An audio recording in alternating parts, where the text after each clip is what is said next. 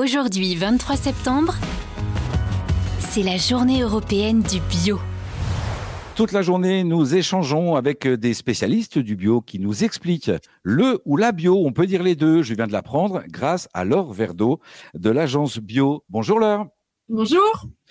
Laure, vous pouvez nous dire d'où vient cette journée européenne de la bio?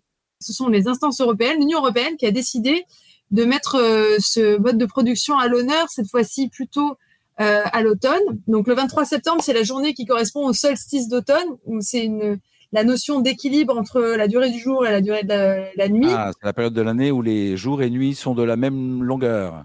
Exactement. Et en fait, ça répond assez bien à une initiative européenne qui a été lancée par contre depuis plus de 20 ans, qui s'appelle le Printemps bio.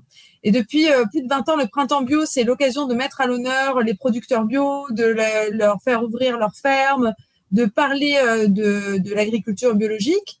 Et pour pouvoir faire un équilibré tout au long de l'année, l'Union européenne a décidé euh, l'an dernier de mettre en œuvre cette journée européenne de la bio, donc 23 septembre. Ce sera désormais tous les 23 septembre. Et euh, c'est parce que ça s'inscrit dans un nouveau contexte de marché où jusqu'ici on était un peu en pénurie de bio, on n'avait pas assez de produits bio.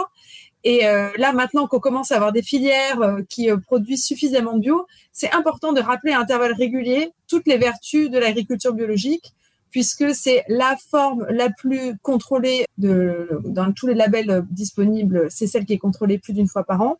C'est celle dont on sait que chaque consommation individuelle a un bénéfice collectif. Et puis, c'est un objectif de l'Union européenne que de consacrer 25% des terres agricoles au bio. Cette journée fait donc la promotion de la bio partout en Europe. Il y a euh, ici des dégustations, ici des manifestations, ici des menus bio qui sont proposés. Et sur RZN Radio, ce sont euh, des questions posées à différents intervenants qui nous expliquent la production, qui nous expliquent l'agriculture bio, la transformation bio avec Léa Nature. Merci beaucoup, Laure Verdeau. Merci. La journée européenne du bio avec Léa Nature.